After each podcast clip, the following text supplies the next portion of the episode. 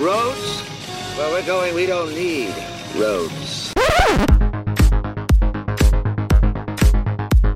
One ugly motherfucker. ¿Qué me ves, pinche disco? Dead or alive, you are coming with me. A mí las brujas no me dan miedo. A mí lo que me dan miedo son los hijos de puta. Get away from her, you bitch! Well, gentlemen, you had my curiosity, but now you have my attention. Hola, ¿qué tal amigos? Bienvenidos a Conexión Podcast número 14. Yo soy Rafael Rosales Y yo soy Iván Belmont. y el día de hoy estoy un poco triste porque eh, me he empezado a encontrar con las primeras críticas de Glass. No es que las haya leído completamente por el tema de, de que no me quiero spoilerear, pero pues no han sido favorables. ¿Tú has visto algo? Sí he leído algunos comentarios desfavorables con respecto a Glass, pero la mayoría de lo que he leído va mucho en la onda de que eh, me da la impresión de que son personas que están acostumbradas a ver otro tipo de cine en cuestión de superhéroes, específicamente sea Marvel o DC. Entonces, eh, por ejemplo, yo de personas que sigo y respeto en Twitter, sí he leído comentarios favorables. Entonces, eso a mí me da un poco de, de esperanza sobre que sí sea una película que nos va a terminar agradando a nosotros. Que al final, pues es lo que nos importa, ¿no? Sí, sí, sí. Y, y fíjate que tienes razón. Eh, yo creo que en un tiempo en el que eh, las críticas y que es muy fácil acceder a los materiales y que todo mundo ande opinando y, tú puedas ahí toparte con alguna, lo, más importante sin duda es que no te quedes con los comentarios que lees, eh, mejor ve a verla y tú crea tu propia op- opinión. Porque ha pasado con muchísimas películas este, últimamente, ¿no? Y sobre todo en esas que son masivas. Sí, seguro. Un ejemplo, no sé, eh, por ejemplo, Dragon Ball, que es de lo más reciente. Habrá personas a las que les gusta y habrá personas que la llamen una basura, ¿no? Pero va de gustos, entonces eh, yo sí espero mucho de Glass. Espero que al menos me entretenga y cierra bien lo que es la, la trilogía. ¿Has visto alguna de las dos películas eh, previas en estos días? Eh, de hecho, Cinemex va a hacer lo que. Ha estado haciendo lo que es un eh, reestreno del Protegido y de Fragmentado en cines selectos. Si la llegan a poner aquí en Querétaro, que ojalá, yo sí me voy a lanzar a verlas en, cine otra vez. No, yo creo que es un ejercicio bastante interesante y que eh, importante para poder ver la película pues con todo el contexto bien fresco si ya las habías visto o enterarte completamente si no las habías visto. En Netflix está el protegido, lo sé porque mi hermano la estaba viendo eh, el fin de semana y de hecho me dijo que se le hace una película súper aburrida. Dile que después le meto sus trancazos al güey. No, no, yo, yo sí le di así un sapecillo así de no, no mames, güey. No, la neta sí. Pero pues Mira, este- entiendo que a muchas personas le pueda parecer eh, aburrida, porque es precisamente como el polo opuesto al cine de superhéroes. Es como algo mucho más realista, ¿no? Y precisamente por eso a mí me gusta. Sí, sí, tienes razón. De hecho, yo la vi, eh, lo recuerdo perfectamente eh, de niño, en cine, con mi papá, que es, ya lo habíamos comentado en algún capítulo, que es súper fan de, de Bruce Willis. Yo creía que iba a ser una película de acción acá, este, de esas que te tienen con las uñas clavadas al asiento. Pero eh, no, nos encontramos con una película lenta, muy filosófica, con personajes con muchísimos problemas internos.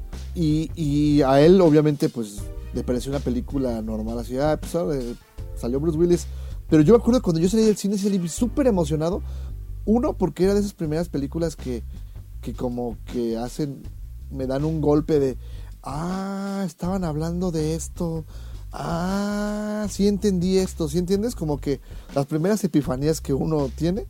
Y sobre todo porque hablaba de uno de los temas que en esa época pues no eran tocados ni tantito, que es el cine de superhéroes. Sí, seguro. Fue una de, gran película en su momento, lo sigue siendo. Y te digo, o sea, va de apreciaciones. a nosotros nos gustan mucho los cómics desde pequeños, entonces tenemos como cierto trasfondo. Pero ya hablando de puro, puramente de, de contenido cinematográfico, mm, sí me parece una película bastante interesante a checar y se complementa muy bien con, con Fragmentado. Y pues te digo, yo espero que Glass sí cierre muy bien este, este círculo. Pues ojalá que sí. Ya no nos, no nos queda esperar mucho tiempo para poder eh, disfrutar de, del cierre de esta trilogía. Y bueno, pues adentrándonos un poco en ya las noticias que tuvimos esta semana, precisamente yo creo que la, no sé si la más importante, pero la que según yo a muchísimos fanáticos hizo más feliz es sin duda la de que este año el invierno va a llegar en abril. El 14 de abril. El 14 de abril para ser exactos. ¿Tú eres fan? No. ¿Por qué? Primero, ¿a qué nos referimos? Game of Thrones, por supuesto. Que es el estreno de cuántas temporadas? ¿La sexta, tengo entendido? No, no, güey, es la octava. vale, madre. Game of Thrones ha sido todo un fenómeno. Eh, creo que se le podría comparar sin problemas con algo de la calidad del Señor de los Anillos. En cuanto a desarrollo de personajes, el tratamiento de los temas fantásticos y épicos. Yo soy muy fan del material original de George R. R. Martin. Eh, también me gusta mucho la serie, pero no soy de esos fans ciegos que aman la serie por sobre todas las cosas. Tú hace rato me preguntabas si estaba emocionado y te dije que no. Ahora te voy a decir por qué. Las primeras cinco temporadas a mí me parecen fantásticas. Son muy buenas en todo sentido. Pero... Que son, tengo entendido que son las que están apegadas a los libros... Lo, bueno, lo más apegadas a los libros originales del, del escritor, ¿no? A eso iba. Es que el escritor tiene la fama de ser uno de los escritores más lentos que existen. La atención a detalle que presta a sus personajes y a sus historias es demasiada. Entonces tarda demasiado en, escribir.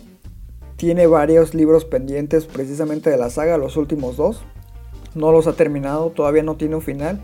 Y muchos fans, yo incluido, nos preocupamos de que como ya está grande el señor, yo creo que no va a llegar a, a, terminar la saga. Y el único final que vamos a tener es precisamente la serie. El problema es que como ya se terminó el material en el cual se pueden basar los productores que adaptaron la, serie, ya han empezado a meter como elementos muy de Hollywood, digamos, y el tratamiento tan interesante que se le daba en las primeras cinco temporadas ha ido en, picada, en cierta forma. Entonces, a pesar de que tiene momentos muy espectaculares, las últimas temporadas sí dejaron bastante que desear. Entonces, por eso, yo no estoy tan entusiasmado.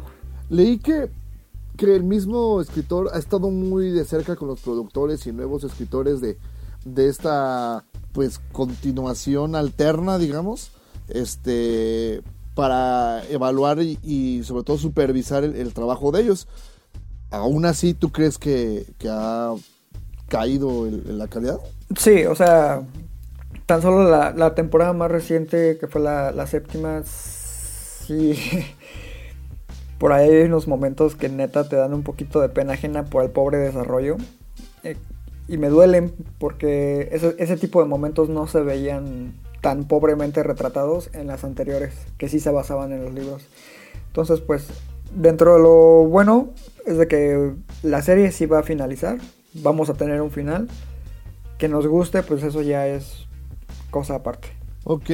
Eh, pues sí, entonces 14 de abril, tú no estás muy emocionado, pero obvio vas a, ver la, la continuación. Ah, sí, seguro, la voy a ver, la tengo que ver. Fíjate que estaba platicando con, un compañero de trabajo y me decía que me retaba el Game of Thrones Challenge, que es, este, pues obviamente, eh, darle una revisada a todo el material previo al 14 de abril, pues para poder disfrutarlo. Y la verdad es que no me entusiasma ni un poco el reto. Eh, te digo, porque a mí no me gusta Game of Thrones y te lo he dicho siempre a mí estas experiencias tan largas y que te dejan tanto tiempo esperando, si de por sí sufro con cada día, con que no haya Star Wars 9, con que no, haya más películas de, de Harry Potter o del universo mágico, entonces eh, a mí esperar tanto me, me, me abruma. Entonces la serie creo que, a pesar de que seguramente debe estar muy bien, he visto cuántos eh, Globos de Oro y Emmys ha, obtenido, creo que eh, a mí eso de, los, la capitulación no va conmigo. De hecho, me cuesta mucho trabajo ver series, ya lo, ya lo habíamos hablado. Entonces, yo la verdad estaba esperando a que estuvieran todas y dedicarle este pues el tiempo que se le tenga que dedicar. De hecho, eso es lo que te iba a decir ahorita. El challenge que te hizo tu amigo, creo que en este caso sí puede funcionar porque esta es la última temporada. O sea, puedes ver de corrido todas las anteriores sabiendo que la que se va a estrenar ya es la última. Entonces no tienes ningún problema en ponerte al día y disfrutar lo, que se vaya a estrenar en estos días. Eh, te digo, las primeras temporadas sí son muy buenas. Y de hecho yo cada año, cada que se estrena una nueva temporada, veo las anteriores. Las veo completas. Y... No, o sea, no me aburro en ese sentido. Ok. Bueno, pues voy a intentarlo. Voy a intentarlo. Voy a buscarlas ahí en, en alguna tienda de venta de, de Blu-rays. Y si no, al- alguno de mis cuates que, que la tenga que me la preste. Sí, seguro. ¿Está en, está en HBO Go? Así es, también está en HBO Go. Ah, pues a lo mejor me inscribo y, y les doy su checada. Sí, creo que te dan un mes gratis o algo así. ¿En un mes crees que me alcance a madrear las seis temporadas? Ah, pues, mira, ¿Cuántas son? Son siete las que están disponibles. Si eres un atascado como yo, sí. O sea, ves una serie, digo, una temporada por día. Ah, no mames, ¿así te la aventaste tú? Sí. De hecho, antes del 14 de abril así lo voy a hacer. ¿Otra vez? Sí. Estás Voy a ver todas. Bueno, pues creo que, que hay mucha gente que espera. Ojalá que en verdad se los deseo como no fan, a ustedes que sí son fans, que, que puedan este, cerrar ese círculo de la mejor manera, sobre todo porque yo sé lo que se siente que, que no resulte bien. Ya sé. Híjole, Sí. duele, duele mucho. Pues a mí me duele todavía con Star Wars, pero ya que te digo.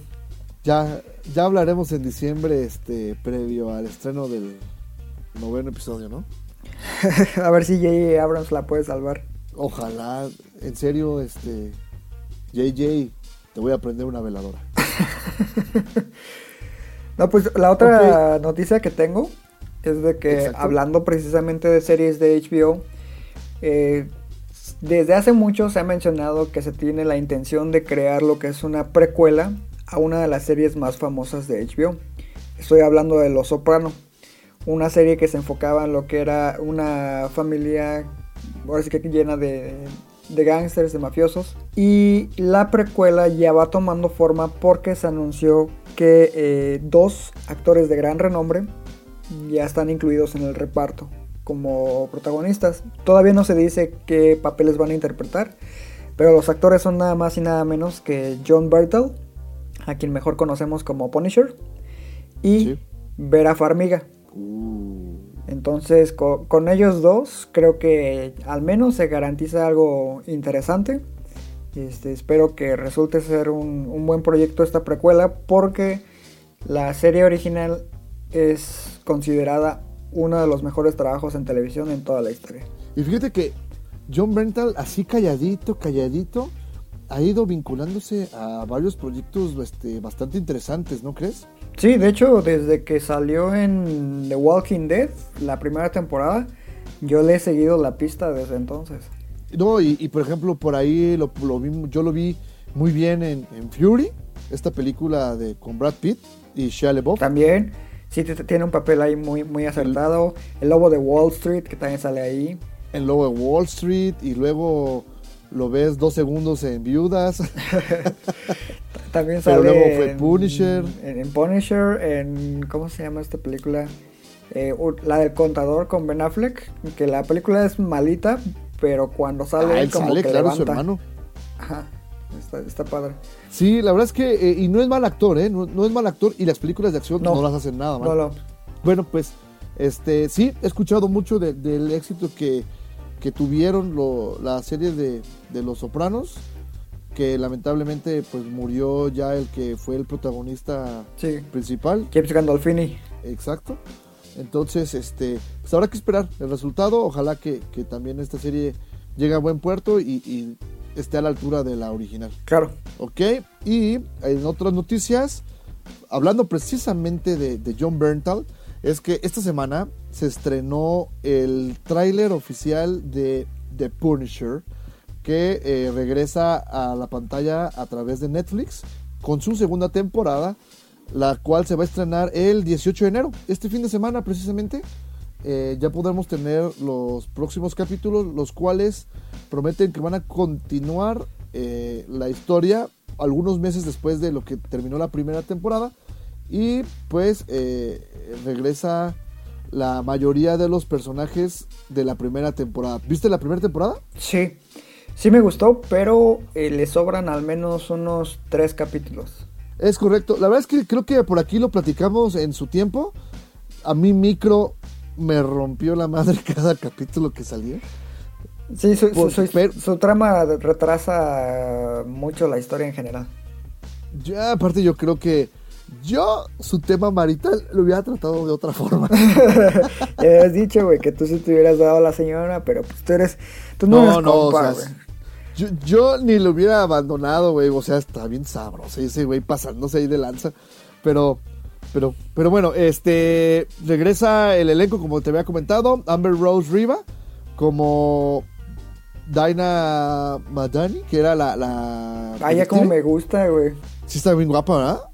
Y su personaje Sí, está bien padre, así como que bien fuerte.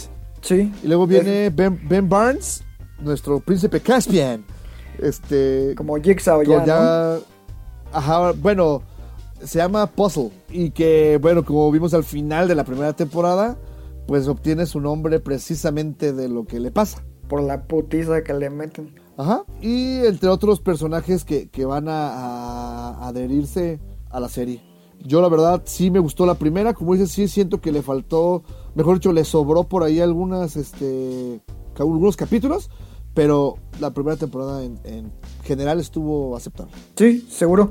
Aunque con este anuncio que te había comentado de la precuela de Los Sopranos, yo creo que ya se garantiza la cancelación definitiva de, de Punisher también para lo que es Netflix Marvel. Pues sí, la verdad es que no me extraña. Eh, Netflix, ahora que empezó a cancelar a sus series, eh, Punisher no era de las más fuertes, siendo realistas. Y ya nada más quedaría Jessica Jones. Lo que yo creo que va a pasar es, seguramente Disney eh, va a querer rescatarlos. De hecho, no sé si sepas que por ahí ya empezó una campaña en change.org que se llama Save the Daredevil para poder rescatarlo, Sí. para que Disney se lo, se lo lleve a su, a su plataforma de streaming.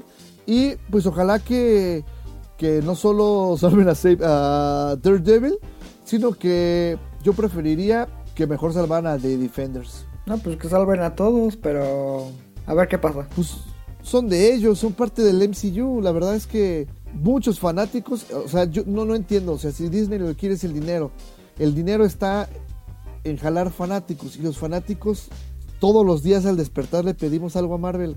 Uno es, dale un chingo de dinero a Hugh Jackman para que lo jales a, a Avengers.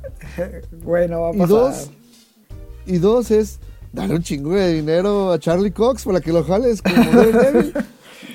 y hasta Luke Cage, el Randy, este, Danny Rand. ¿Ya viste la segunda de Iron Fist? No, güey, guácala. Es buena, fíjate. Lo voy a revisar. Quiero terminar por primero Sabrina, que no he podido. Ay, no, guacala. Es así, guacala. ¿Neta? Sí. Pero bueno, pasemos a la Bueno. siguiente noticia que te tengo. Eh, en este Ajá. caso se acaba de anunciar en, en el transcurso de, de este día precisamente que la adaptación al cine de Uncharted, una de las sagas más famosas de videojuegos dentro de la plataforma de, de PlayStation, de lo que es Sony, ha estado siempre como en el limbo, ¿no? De, de tener Sí. actores, tener directores. Recientemente se había anunciado que Tom Holland era el candidato principal para protagonizar la película, una Un versión joven. Nathan Drake, exacto. Ajá. Entonces, hoy se anunció que ya hay un director para esta adaptación. El director es nada más y nada menos que Dan Trachtenberg, a quien probablemente recuerdes por su trabajo en 10 Cloverfield Lane, Ave- No, pues ya Aveni- le partió su Aveni- madre. Avenida Cloverfield 10. Sí, sí, sí. A mí, en lo personal, esa película me gustó mucho. Ah, Güey, yo sé que a ti también te gustó, nada, que ahorita estás... no, la neta no la he visto, güey. No mames. No, güey. No, no, no la vi en su época. No me acuerdo. Si de- tú me ¿por mandaste qué. mensaje cuando estabas en el cine o algo así, recuerdo. No, güey. De esa sí no. No sé cuál fue. Pues no sé, te mando un mensaje de casi todas las películas a las que voy a ver al cine, güey. Pero de esta. No, No, pero la neta, la neta sí está padre, güey. Sí está padre. Sí, de hecho, fíjate que Doctor Cinema en su época sí estaba medio hypeado con, con esta película. incluso le gusta un chingo la primera. Y, bueno, he escuchado muy buenos comentarios del director. A lo mejor le voy a dar el, el don de la duda a él. Lo, a quien sí, la verdad, no le tengo nada de fe es a, pues a los estudios. Sobre todo porque este proyecto de Nathan Drake, como dices, lo le dan luz verde, lo cancelan, regresa. Es más, hubo un por ahí cortito, ¿no? Que hicieron unos fans. Ay, ¿y- y ¿ya lo viste? Está padre, la verdad. Sí, la verdad es que les quedó muy bien y creo que respeta mucho la esencia del, del personaje. Sí, aparte es como un pequeño gag a aquellos que siempre han dicho que Nathan Fillion, el actor que interpreta a Nathan Drake en el corto, Se parece. Ajá. Entonces, este, lo lograron convencer de que apareciera y pues sí se parece un chingo. Sí, la verdad es que sí. Y creo que. ¿Quién? ¿Era Matt Damon? No, era Mark Wahlberg, ¿verdad? El que, el que estuvo en el cast al principio. Sí, se rumoraba que era Mark Wahlberg y por ahí se manejaron a varios directores, pero pues a la mera hora nada. La verdad es de que el cine de superhéroes, digo, perdón, el cine de basado en algún videojuego siempre ha sido como un tema bien difícil en Hollywood. Primero para producir y en segundo, cada una de las películas que hemos visto que son adaptación de videojuegos, el- la mayoría son malas. Sí, definitivo. Pero también es porque muchas veces se las dan a directores que no están para ese tipo de retos. Es que deja tú de los retos, no invierten el tiempo en, en crear una buena historia, todo lo quieren muy apresurado y a la mera hora, pues al O final no sé si incluso hayan jugado el juego. Hay muchos que no lo han jugado, o sea, incluso los que los han jugado le dan en la madre a, a la franquicia. Que económicamente hablando Resident Evil en cines fue un, fue un hitazo, es un éxito. El director es fan confesado de los videojuegos, pero ve la- lo que hizo, o sea, le partió la- Los odia, los odia, güey. Yo es más, yo no sé, yo creo que se los ha de haber acabado, cabrón, no mames. le partió la madre. Gacho. Dicen que fíjate que el Nick Blockman es muy, muy fan de Halo. ¿Quién? Neil Blockman, el Ah, ok. de Chapi, este, Área 51. Que de hecho, Área 51 iba a ser Halo la película, Sí, solo de que. hecho hay un cortito que hizo como prueba para el estudio, que lo puedes Ajá. ver en YouTube, no sé si lo, lo has checado. Sí, claro. Y está bien chido, o sea, maneja como su estilo precisamente de cámara de District 9 y Blomkamp hace un, un trabajo Sí. muy interesante ahí. Pero pues al final el dinero manda y ese proyecto quedó cancelado. Tienes razón. Bueno, este, continuando con las noticias, ya rapidísimo para empezar a hablar de las películas, es este Christopher McQuarrie, que es quien ha dirigido a Tom Cruise en las últimas dos películas de Misión Imposible, además de Jack. Ajá. Eh, acaba, acaba de eh, firmar para hacer dos películas más de Misión Imposible, lo cual a mí no me molesta, por un lado, porque creo que en las últimas dos lo hizo muy bien, pero ya, Tom, ya párale. Pues güey, si está haciendo buenas películas, recaudan buen dinero y son éxito con la, con la taquilla y, y en crítica, y él aún está físicamente apto para hacerlas, ¿por qué no las va a hacer? Pues sí, güey, pero ya, hombre, o sea, ya lleva cuántas, seis, a ver, una, dos, tres, y luego siguió la de Brad Beard, Ajá, cuatro, y las dos de Mac- son, son seis, o sea, ya llevar ocho, güey. pues está bien. Mira, ¿Quién se cree? ¿Rocky? está bien perro Rocky, güey. De hecho, fíjate que mi hermano me decía que, que por qué no hacían una especie de película en la que editaran todas las películas de Rocky y que se llama Rocky Hood. no, no, dile que no mames. Le hace, güey, ¿lo has visto crecer durante 40 años? ya sé, güey. y sí es cierto. Sí, y precisamente por eso queremos tanto al personaje. Y de hecho le puede, pero es que fíjate que a Ethan Hunt no se le notó tanto los años. Es que ese güey entre el ejercicio y las operaciones y todo. ¿No, ¿No has visto por ahí una comparación que hacen de cómo se ve hoy en día su coprotagonista de Top Gun? Que me, sí, ¿cómo se llama? ¿Val Kilmer? No, no, no, la, la chica, su interés amoroso. Ah, sí, claro, claro. Y O sea- este güey se ve como si hubiera envejecido 5 o 6 años y la vieja está acabadísima. Sí, o sea, se ve como una abuelita prácticamente. Y Tom Cruise está, obviamente sí se ve ya diferente, tanto en fisionomía y se le ven ahí un par de arruguillas. pero no está tan acabado como la señora. Sí, no, no, no, definitivo. Eh, la, la actriz de la que te refieres es Kelly McGillis, Ajá, la güerita. que era Charlie. Incluso el mismo Val Kilmer, este, ya está panzón y todas las dejó Batman atrás hace muchos años. Ya sé, güey. O sea, de ligarse a Nicole Kidman en Batman a como se ve hoy en día, no manches. Es más, en la entrevista con el vampiro, güey, Brad Pitt también ya se ve un rocazazazazo comparado con, con Tom Cruise. Eh, sí, sí se ve más acabado, pero es que es- eh, Brad Pitt tiene otro tipo de fisonomía. A él lo que lo delata es el rostro, como que se le hinchó. Sí, pero tiene más arruga. También. Es que te digo, Tom, Pues no. Tom Cruise la neta sí se ha operado. Brad Pitt no. No mames, no se ha operado, güey. Güey. Güey, la cienciología Güey. lo mantiene joven, güey. Ya ves, entonces este pinche cienciólogo, güey. Está bueno. Y ya para cerrar este segmento de, de, peli- de películas, iba a decir, de, de noticias, pues Aquaman lo logró. Ya rebasó el billón de dólares recaudados a nivel mundial, convirtiéndola en la película más exitosa de DC, este, de la era Snyder. Porque Nolan todavía le sacó mucho más varo a Batman. Fíjate, por un lado me da gusto que después de tantos intentos fallidos DC tenga un éxito internacional, pero también me preocupa un poco que este éxito sea una película que si bien es entretenida y tiene momentos muy épicos, el- la trama y el tono son como muy alejados a lo que nos tenían acostumbrados y como que siento que de aquí en adelante van a empezar a ir por ese rumbo.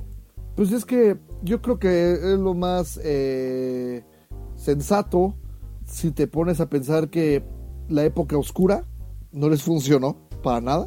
Y ahora van por una época, yo lo diría un poco más heroica, aunque sí muy burda. Pues Yo creo que la época oscura no estaba mal la idea, pero fue mal implementada. ¿Has jugado Injustice? No. La trama de... bueno, ya ves que los juegos traen modo historia, ¿no? Sí, claro, claro. La trama del primer Injustice se me hace muy padre y creo que por ahí va la idea que tenía Snyder, donde el villano principal iba a terminar siendo Superman. No, güey. Yo soy Marvelita, güey, pero no puede hacer eso. Güey, ya lo hicieron, los juegos, y fue muy bien recibido, de hecho. Han de estar bien gachos, cabrón. No, de hecho sí están chidos. La neta no lo voy a jugar. Pero sí, tiene razón. Y, y, pues ahora veamos qué va a hacer eh, DC y Warner con todo este billetote. Eh, seguramente no tardan en ya confirmar Aquaman 2. Sí, seguramente. Y te digo, me da, me, da gusto que o algo así. Otra de las razones por las que me da gusto es por Jason Momoa, que por fin tiene un, un papel que, que le da frutos. Porque ya ha tenido mala suerte, güey. No, y el James Wan lo hizo bien. Lo hizo bien.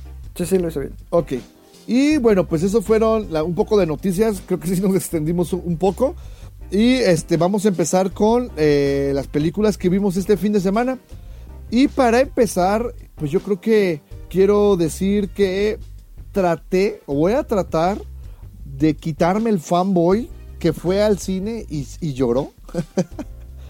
con precisamente eh, Dragon Ball Super Broly un poco de contexto, ahí les va. La serie, pues todo el mundo sabe, es un putazo en, México. No hay niño que no, no lo haya visto. Marcó una generación que ahora ya son treintones o cuarentones. Y se conforma de tres series, principalmente que es Dragon Ball, Dragon Ball Z y Dragon Ball GT. Ahí le cortaron y nos dejaron a la deriva como 12 años sufriendo a todos los fanáticos, viendo repeticiones. y obviamente, pues, este, en algún punto alguien dijo, este, todo están volviendo a rehacer todas, este, series, películas, juegos, etc, etc. ¿Por qué no relanzamos Dragon Ball? Y lanzaron Dragon Ball Kai eh, a principios bueno, en- a mediados de los 2000 la serie tuvo un recibimiento mediano eh, que era precisamente lo mismo que Dragon Ball Z, nada más que con mejor animación en teoría y eh, más corta, porque todo el mundo sabemos que Dragon Ball es una pelea se la aventaban en 15 días, o sea. Y lo peor es que ellos te decían que la pelea había durado 5 minutos, pero había durado 15 días, güey. Y muchísimo relleno. Pero bueno, después empezaron a, los fanáticos a presionar de que querían una nueva serie, nueva serie, nueva serie. Y pues los Toei Animation Studios decidieron eh, darle a, a los fanáticos pues lo que querían, porque al final de cuentas esto se ve traducido a dinero, ¿no? Y así es que lanzaron Dragon Ball Super, lo cual eh, fue lanzado en, en el 2015 y era una nueva onda en la que empezaron con una película que fue eh, La Batalla de los Dioses, si no me equivoco. Introdujeron un nuevo personaje. Esta película funcionó como teaser para la serie porque la misma película forma parte de la serie. Son creo que los primeros 5, 15 capítulos por ahí. A partir de ahí comienzan a expandir el universo, sacan otra película, también tuvo un montón de éxito, continúan la serie. La serie este, llegó hasta 131 capítulos. Eh, no es una mentira. Aquí en México, tú lo recordarás, te burlabas de mí, pero el año pasado, cuando se iba a acabar la serie, en algunas ciudades de- del país, en las plazas ponían los, la, o sea, presidentes municipales ponían pantallas para que la gente fuera a ver los capítulos. Y aquí en Morelia se llenó una de las plazas más grandes de la ciudad. Obvio, yo estaba ahí, primera fila, este, listo para hacer- un kamehameha junto este, a, a todos los fanáticos. Y, y- y la verdad es que a mí no me causa sorpresa cuando dijeron van a hacer Dragon Ball Super Broly. Empecé a ver todo el, el mame que se armó en internet. La gente viene emocionada. ¡Ah, Dragon Ball! La trama es muy simple, como lo ha sido en general las películas siempre de, de la serie. Se van a enfocar en dos cosas. Primero, en contar con un poco más de detalle la historia de por qué se extinguieron los Saiyajins. Tiene por ahí mucho fanservice, lo cual está bien padre. Los fanáticos pues van a salir súper encantados.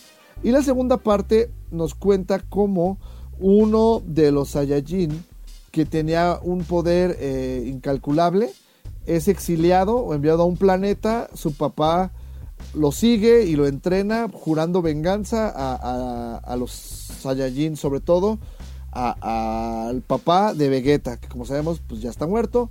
Entonces por obra de la casualidad lo encuentran y aparece en la Tierra este, este Saiyajin y pues obviamente pues se va a dar un tiro contra Goku y contra Vegeta. Afortunadamente ya nada más contra ellos, ya no se mete el relleno de que ahí vienen todos a querer este, pe- pelearse con este güey y, se los va a madrear. No, pues ya eso nos lo ahorran para regalarnos una secuencia de acción, yo creo que de unos 30-35 minutos, impresionante. La verdad es que la animación evolucionó muchísimo. La, la, la la animación se nota que ya es en parte hecha por computadora, pero los personajes se ven muy ágiles, muy diferente a lo que vemos en la serie. Las peleas está muy, muy, muy bien hecha, muy, muy emocionante.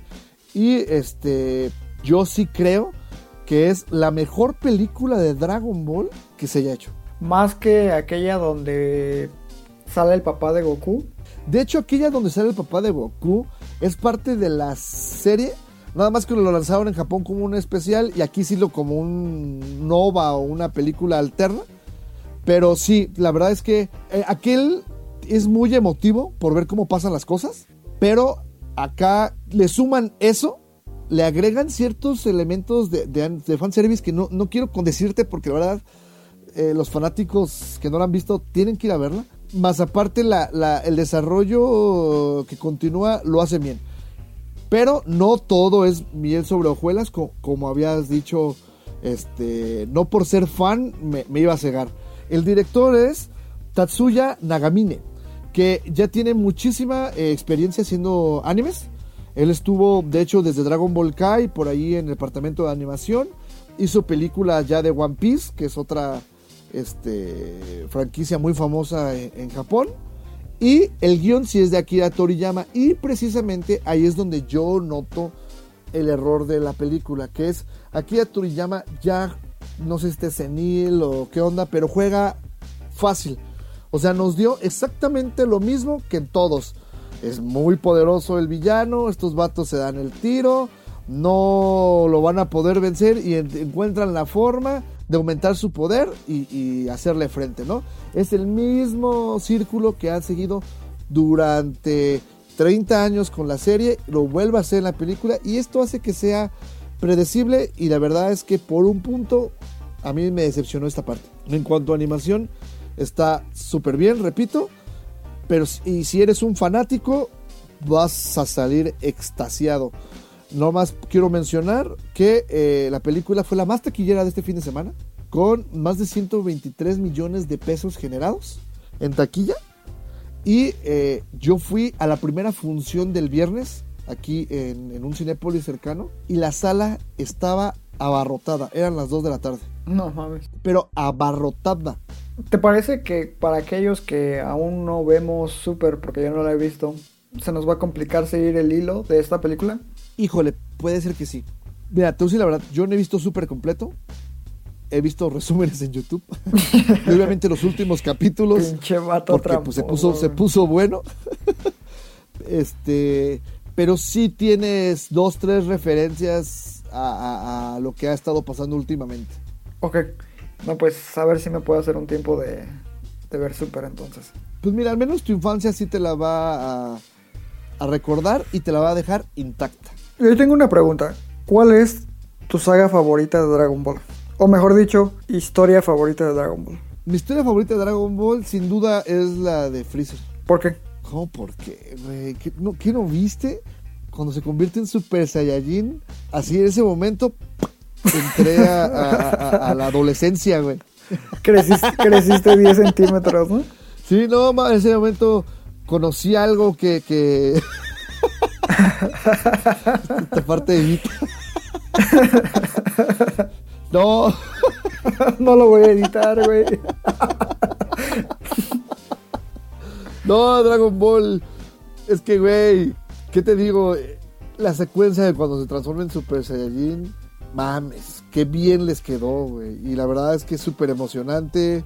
La, toda la pelea, incluso ahí va a acabar Dragon Ball. Nada más que, pues con el dinero baila el perro y le pidieron que, que le expandiera. Cell es muy padre. Ah, me gustó ah, también ah, mucho. ahí va. Mi favorita es la de Cell. Te voy a decir por qué. Creo que es la. A pesar de que me gusta mucho la versión inicial de Freezer, porque es un, es un villano muy humano, digamos. Tiene sus motivaciones, pero a la vez también tiene sus miedos, como cualquier personaje creíble. Me parece muy interesante que en la saga Cell, como que Akira Toriyama decidió arriesgar un poco más a nivel argumental y metió elementos de ciencia ficción que él mismo lo ha dicho, se inspiró mucho en Terminator con esto de los viajes en el tiempo y Sí. realidades alternas y precisamente me gusta que maneja la muerte de varios personajes importantes y como dices, la idea era cerrar ahí cierto círculo con esos personajes, pero como te comenté en el episodio anterior, no han dejado que otros personajes tomen la batuta de, de Goku. Sí, ya, Goku, este, neta, se puede dar un tiro con Dios y pues no, yo no lo veo bien. pero, pero en general, eh, fíjate que a Freezer le dan un tratamiento bien feo en la película. En esta, Ujú. pues, ¿qué te digo? Si a Vegeta lo redujeron a un güey mangoneado por una, por su mujer en este caso. Este, pero sí, si eres fan, ve a verla. No eres fan, neta, aléjate. y, y sobre todo, fíjate, este es un importante. Muchachas, novias, esposas, hagan paro.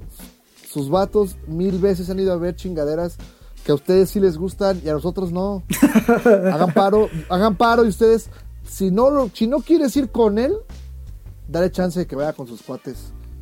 Pero neta, no vayas a la sala y estés mamando con.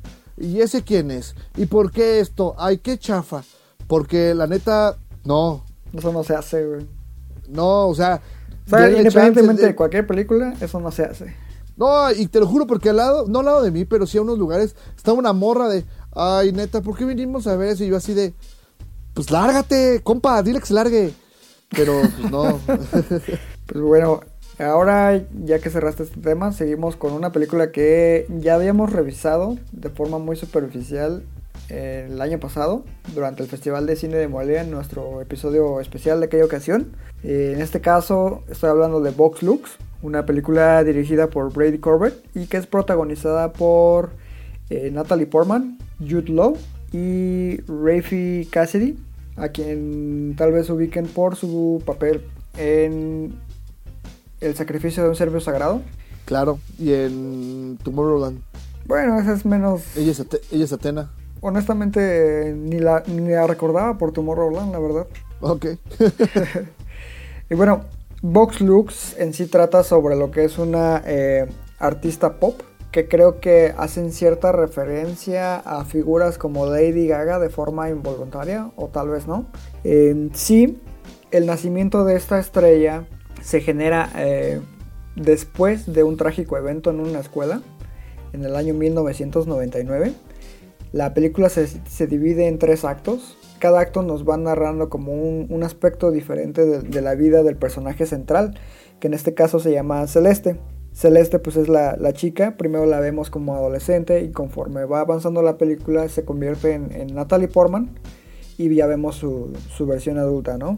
Eh, lo interesante de esta película es de que nos muestra cómo la figura de alguien a quien nosotros tal vez eh, amemos, independientemente de, de lo que represente, ya sea un cantante, un, artista, un actor, lo que sea, el trasfondo que ellos tienen detrás es súper, súper denso y creo que se nos da una muestra de que a veces somos terribles como, como, como consumidores.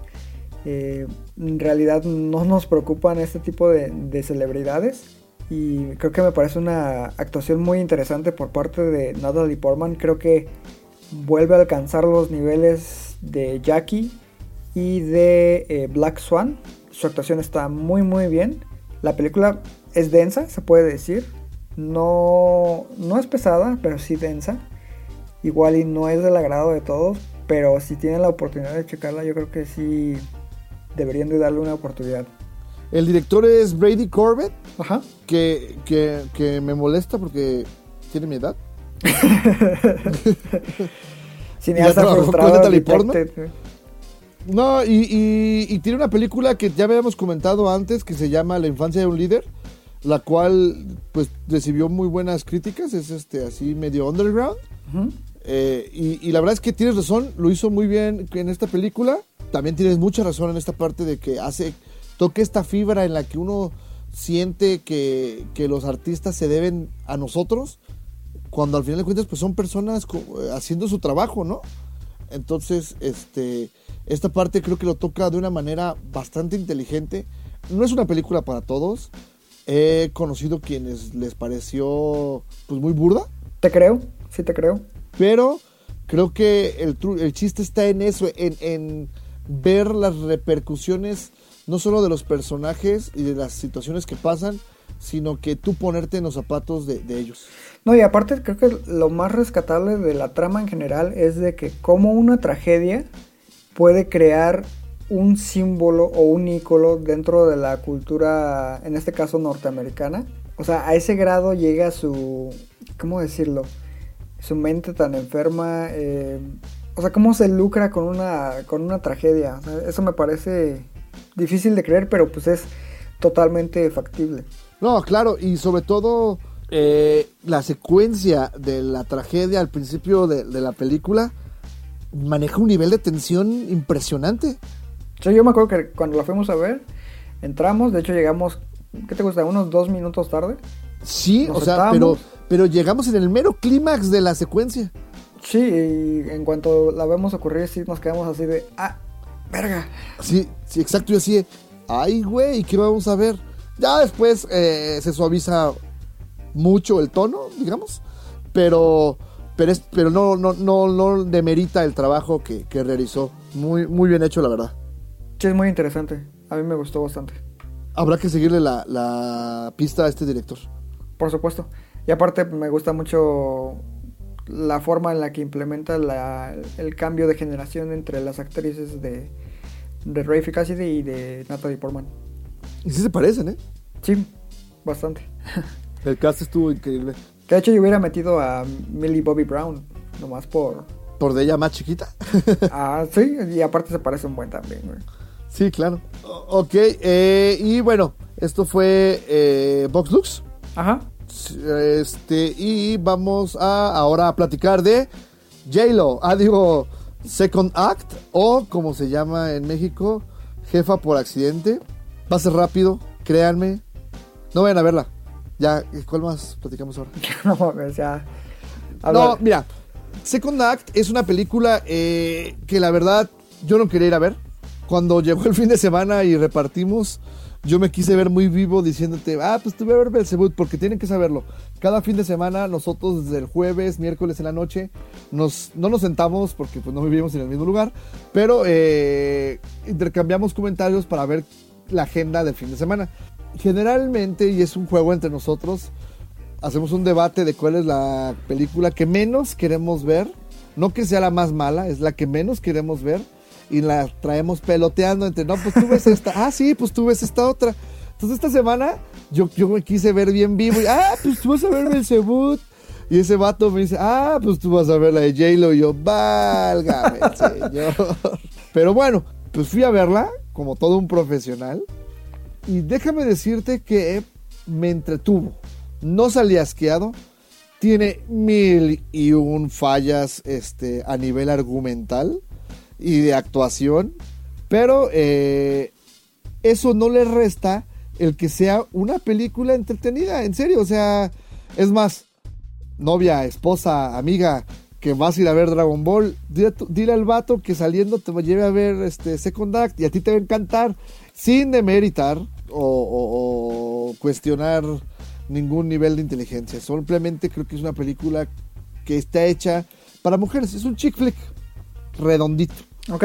La película este, es sobre eh, una, una mujer madura que se llama Maya, Maya Villanueva, la cual este, trabaja en un supermercado, no tiene estudios universitarios y ella pues aspira a tener una mejor vida, no una mejor vida, un mejor trabajo, quiere que la noten porque se, esfuerza mucho, ¿no? Eh, tiene un novio, no están casados, eh, eh, tiene sus amiguillas y, lo hace, y ahí está haciéndolo muy bien ahí en el supermercado. Un día tiene una visita de un supervisor y ella trata de hacer todo para que eh, ella la nombren como la nueva gerente del supermercado, lo cual pues no llega a suceder por el mismo problema de que no tiene los estudios necesarios, por lo que ella decide, o mejor dicho, pide el deseo, porque aparte es su cumpleaños, de que le gustaría eh, triunfar en, la vida sin necesidad de tener un, un título universitario. ¿Qué es lo que pasa? Pues por ahí sus amigas le ayudan, crean un currículum fake, esto se ve ahí en, el tráiler, y es contratada por una empresa grandísima donde eh, ella entra como consultora y pues a partir de ahí comienza a desarrollarse la trama súper predecible que todo el mundo cree. El tema es que esta trama predecible tiene una subtrama súper impredecible, güey. Te lo juro, o sea, la trama, pues tú, o sea, no vamos a engañar a nadie. Tú te imaginas que llega esta señora, este, se empieza a ser amigo, amiga de la gente ahí de la firma esta, empieza a probar productos, le piden que cree uno nuevo, y pues tú ya sabes en qué va a terminar, ¿no? No hay que ser muy inteligente. Pero, o- ah, y obviamente la hija del dueño de la empresa es su rival. Hasta ahí tiene todos los elementos de una película 100% predecible, ¿correcto? Sí. Es más, yo podría en este momento decirte, no, pues ya sigamos, y todos los demás se imaginan qué es lo que va a pasar. El tema es que hay una subtrama que cuando yo vi, vi que se avecinaba decía, no creo. Y cuando te lo avientan a la mitad de la película, güey, o sea, a la mitad te avientan el plot twist, dices. Lo- o sea, de repente empezó con una cosa la película, te meten otra trama que bien pudo haber sido otra película con los mismos personajes, J-Lo y, Vanessa Hudgens, y, y- dices, ¿qué estoy viendo? Entonces, las dos tramas, a pesar de que es muy inteligente el movimiento, y fue que a mí me quedé así de, ay, ay, ay, ay, ya me está interesando, las dos tramas empiezan a chocar una con otra y provocan que las dos se vuelvan 100% inverosímiles. O sea, cuando terminas dices, no mames. Pero eso sí, el, el plot twist, en serio, que, que te deja así de, no te creo. O sea, así, haz de cuenta que va cor- corriendo J-Lo así por, por Nueva York y se le mueve el cabello y le cae una flor blanca. Y algo pasa, así como en Rosa de Guadalupe, güey. Y tienen que ir a verla en serio. No mames. Es más, desde ahorita, 14 de enero, lo- lo- la, la nomino al mejor plot twist, plot twist del año, güey. Eh, Mejor guion, Oscar a mejor guion 219, güey. Pero repito, las actuaciones son malitas, los chistes. Tiene un par de chistecillos ahí medio graciosillos. Pero sigue siendo una película con un mensaje bastante eh, bonito, así de, de- No, no, pues te digo el mensaje, es spoiler, ¿verdad? De- véanla, véanla solamente si ya no tienen más opciones, pero aún así no creo que salgan este, decepcionados. Tanto. La, O aburridos al menos. la neta no te creo, pero... No mames, es que fuera del aire hablamos del plot twist, güey. Te lo juro que, que dices, ¿que hicieron qué? Pero lo dejo, lo dejo porque obviamente me mandaron un varo ellos para, para engancharlos y vayan a verla. Ah, no. Bueno fuera, güey. Ahorita te deposito tu mitad. Bueno, entonces ahora llega lo que es el primer versus de la semana.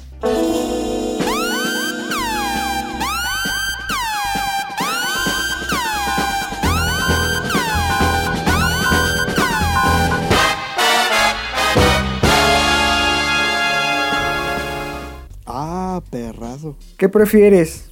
¿Dragon Ball o Vox Lux? No mames. Son completamente distintas, güey. No, no, no, no, eso me vale madres, güey. ¿Qué prefieres? Ah, güey, es que siento que estoy traicionando a mi infancia, güey. Ya suéltalo, güey. Pues sí, prefiero ver Vox Lux, la verdad. A surprise, to be sure, but a welcome one. Pero disfruté mucho Dragon Ball, perdón, perdón, infancia. Lo, lo que tú no sabes, güey, es que aquí al lado tengo a Akira Toriyama. Y te, te iba a mandar un saludo, pero dice que ya no, güey. Nah, ya suéltala, Akira Toriyama, güey. Dásela a alguien más. Haz otra serie. Dice que la va a soltar, pero en tu cara, güey.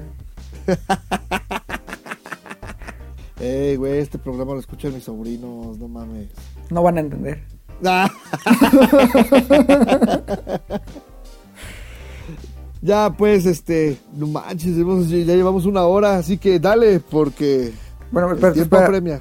Pero bueno, entonces ahora siguiendo con el tema de las películas que vimos, eh, toca el turno de Belzebut, que contrario a lo que pensaba Rafael, la, la verdad es que yo sí tenía bastantes ganas de verla. Me llamaba mucho la atención desde que vi por ahí el, el póster en uno de los cines que yo frecuento. Y después pues, me puse a investigar que quién la dirigía, quién la escribía.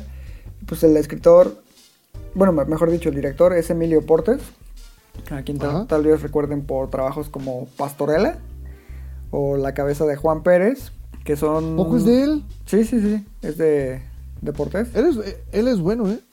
Sí, o sea, es un, es un director que me parece interesante. Y pues, traía este Joaquín Cosío como su protagonista. Entonces me llamaba mucho la atención verlo en, una película de horror. Por ahí me, tocó ver en alguna función el trailer precisamente. Y me causó un poquito de ruido porque el trailer se enfoca mucho en las actuaciones en inglés. Porque salen algunos actores pues de habla inglesa. Ajá. Y ahí sí dije como que "Ah, este güey está tirándole al, al mercado norteamericano para, para jalar gente, ¿no? O como para engañar, digamos, a la audiencia mexicana, haciéndoles creer que es una película de horror gringa cuando en realidad es mexicana. Ok. Pero en general, pues te digo, me, me llamaba mucho la atención verla. Entonces, eh, pues fui, eh, fui a verla. Para mi sorpresa tiene un inicio increíble. O sea, a mí sí me dejó así con una sensación de, no mames, la neta esto está bien denso. Y conforme va avanzando la trama y la actuación de Joaquín Cosío, todo está muy bien, te van envolviendo muy bien en el rollo. Pero desafortunadamente los últimos 30 minutos, es decir, el tercer acto, la película pues sí se cae. Porque cae como en un rollo que traiciona por completo lo que se te había presentado en un inicio y no termina por, por convencer del todo. ¿De qué trata la película? Este Joaquín Cosillo interpreta a un agente que era miembro de la policía magisterial fronteriza. Sufre por ahí una tragedia personal, lo cual le marca de, de por vida. De hecho, su trama me, me, recordó un poco al personaje que interpreta Arnold Schwarzenegger en Día Final. Colateral. No, Día, ah, ok, Día, día Final. final. Okay. Ya es que también Sí. pues por ahí pierde a su familia. Sí, sí. Se convierte como en un hombre arisco, digamos, de, de poca fe. Y se ve envuelto precisamente en un caso que involucra a un, a un demonio. Eh, poco a poco pues ahí se van metiendo elementos sobrenaturales. Está muy bien manejado lo que es eh, los efectos visuales, eh, todo este rollo de, de- del horror. Creo que me parece un, acierto muy importante por parte de, de Emilio Portés. Y creo que sí es muy grato ver este tipo de cine dentro de la industria mexicana. Porque a pesar de que tiene sus fallos, es una propuesta arriesgada. Es cierto que no, no funciona del todo, pero neta, prefiero ver más proyectos así como Belzebub a cualquier otra cosa horrible que vimos en el transcurso del año pasado. Es más, prefiero ver 10 veces antes otra vez Belzebub que esta cosa que están promocionando que se llama Mis Reyes contra Godines. O sea, neta, Belzebub al menos te ofrece algo, ¿no? O sea, tiene sus errores, sí, pero es bastante interesante de ver y creo que maneja bien el horror. Creo que Emilio Portés es un director bastante versátil. Me emociona lo que podría presentar en, en un futuro si esta película le va bastante bien en taquilla, que apunta a maneras de que le pueda ir bien. ¿Viste la película de Vuelven? Sí, me gusta mucho. Ok, bueno, entonces habiendo escuchando lo que dices, la verdad es que sí quiero comentar algo, pero primero quiero hacerte un versus.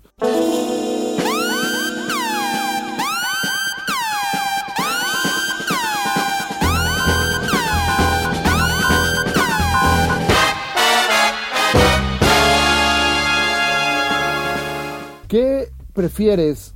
¿Vuelven o Belzebut? Vuelven de Isa López, ¿no? Es correcto, sí, es una película de terror de, de eh, el año pasado, principios de año, sí. Sí, eh, siendo honesto, prefiero Vuelven. Nice try, Lao. Me parece mejor lograda. Tiene más marcado lo que es el contexto dramático. La actuación de Tenoch Huerta me parece muy buena a pesar de que su participación es súper breve. Porque básicamente pues es el villano de la historia. Y aparte pues la actuación de los niños está increíble. Belzebub, pues te digo, esos últimos 30 minutos no me terminan de, de gustar. Vuelven ¿Se en general, caen me en gusta esos todo. 30 minutos nivel eh, Pastorela? Híjole, es que son muy diferentes. Sí, pero Pastorela, o sea, Belzebub. lleva un- una trama bien, o sea, a mí no me gustó tanto, pero es graciosa, o sea, sí me reí de, de varias cosas, de varios personajes, pero llega un punto ya al final, precisamente, donde la quiere hacer demasiado fantástica y a mí ahí me perdió. Sí, fíjate que peca de lo mismo. Te digo, el tono que establece desde el inicio, sí es como muy brutal, muy realista. Es como una analogía muy interesante de la violencia en nuestro país. Y precisamente todo se va adornando con este tema de, de demonios, terror, etc. Pero ya al final sí se vuelve una completa locura. Que tiene secuencias muy padres, pero no, güey. No. No iban a, a esto. Entonces se siente como si estuvieras viendo dos películas distintas. Ok. Y bueno, entonces eso fue Belzebut. Y creo que es tiempo de nuestra película de la semana.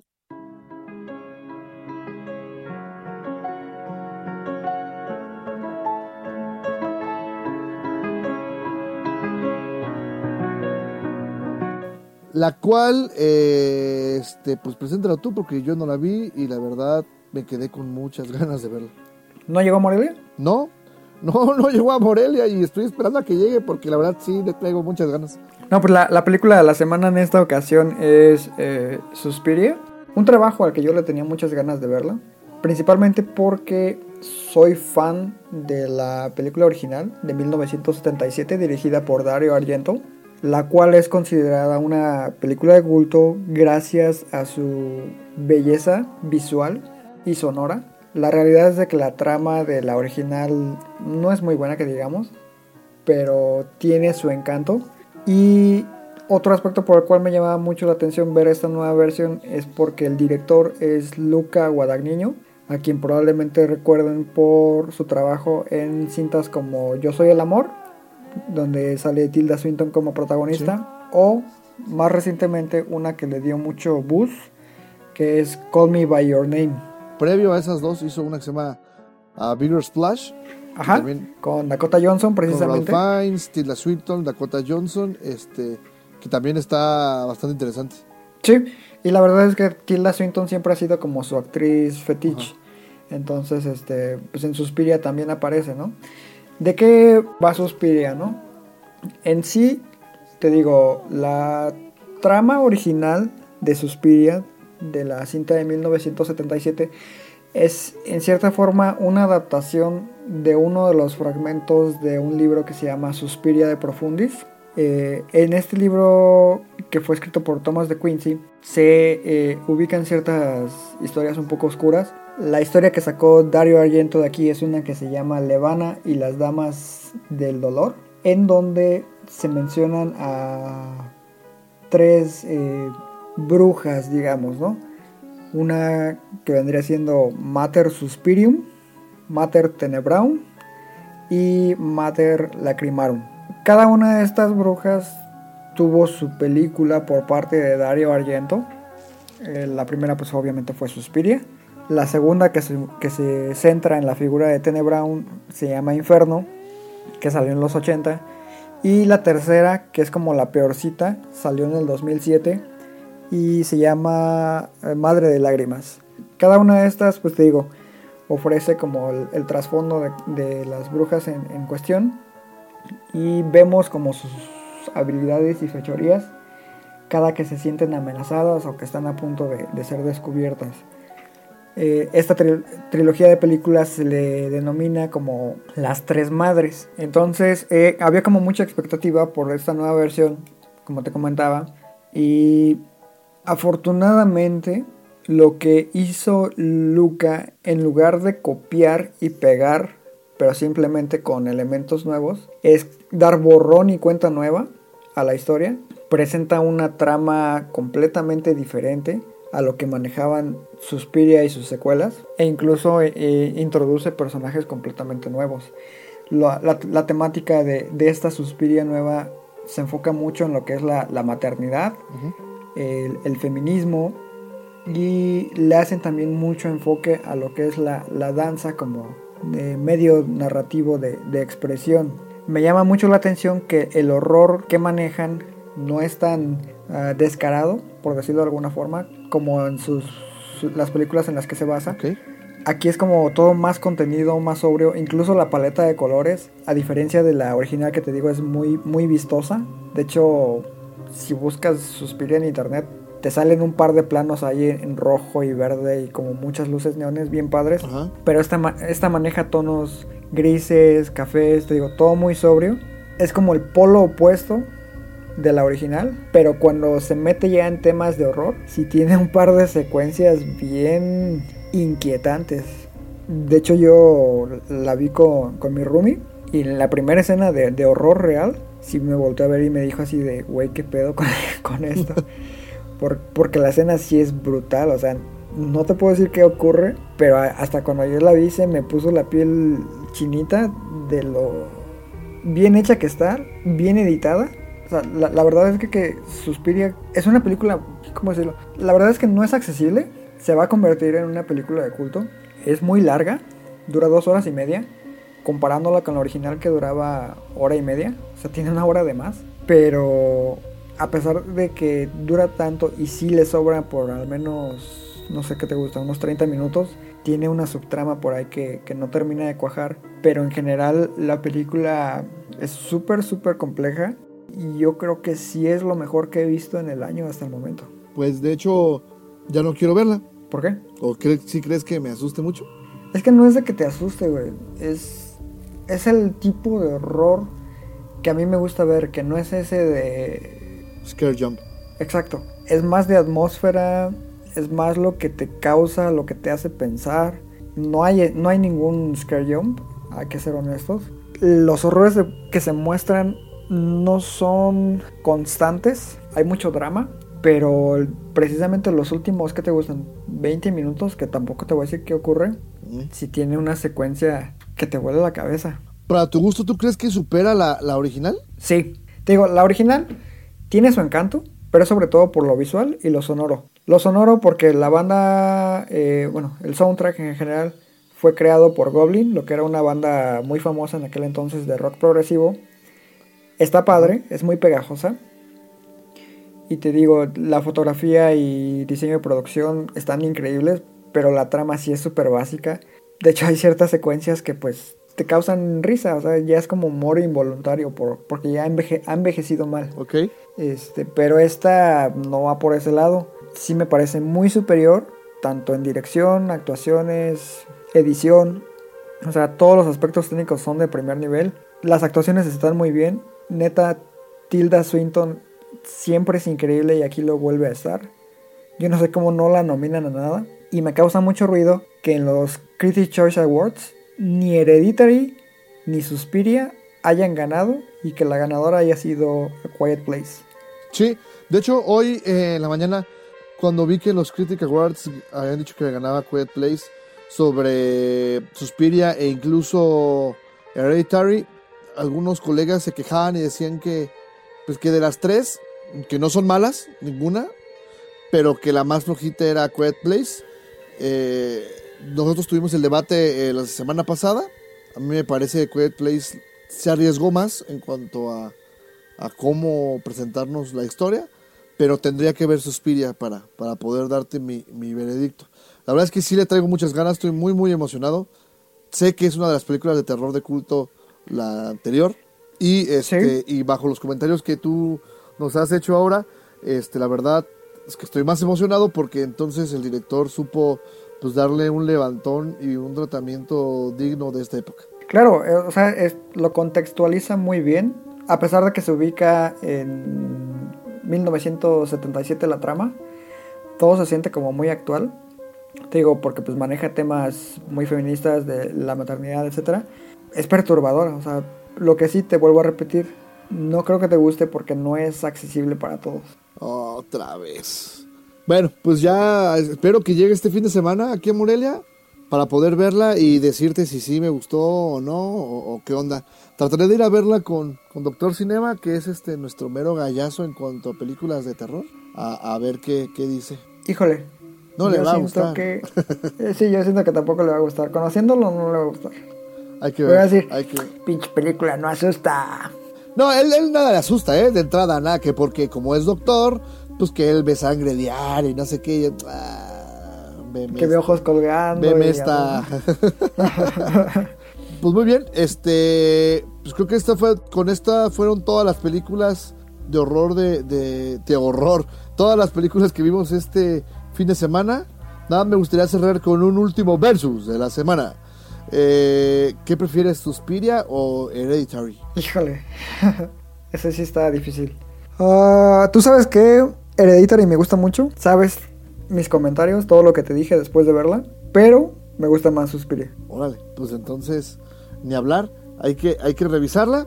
Eh, les recuerdo que eh, ya está ahorita en, en nuestro sitio, Dra- eh, Dragon Ball iba a decir, este, en nuestro sitio conexión.com.mx ya está la crítica de Dragon Ball.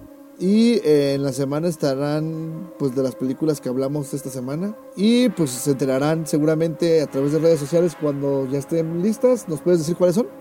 Claro, eh, Conexión Cine en Facebook y Conexión MX en Instagram y en Twitter. Ok, y ya nada más, este, como siempre, antes de despedirnos, muchas gracias por todos sus comentarios.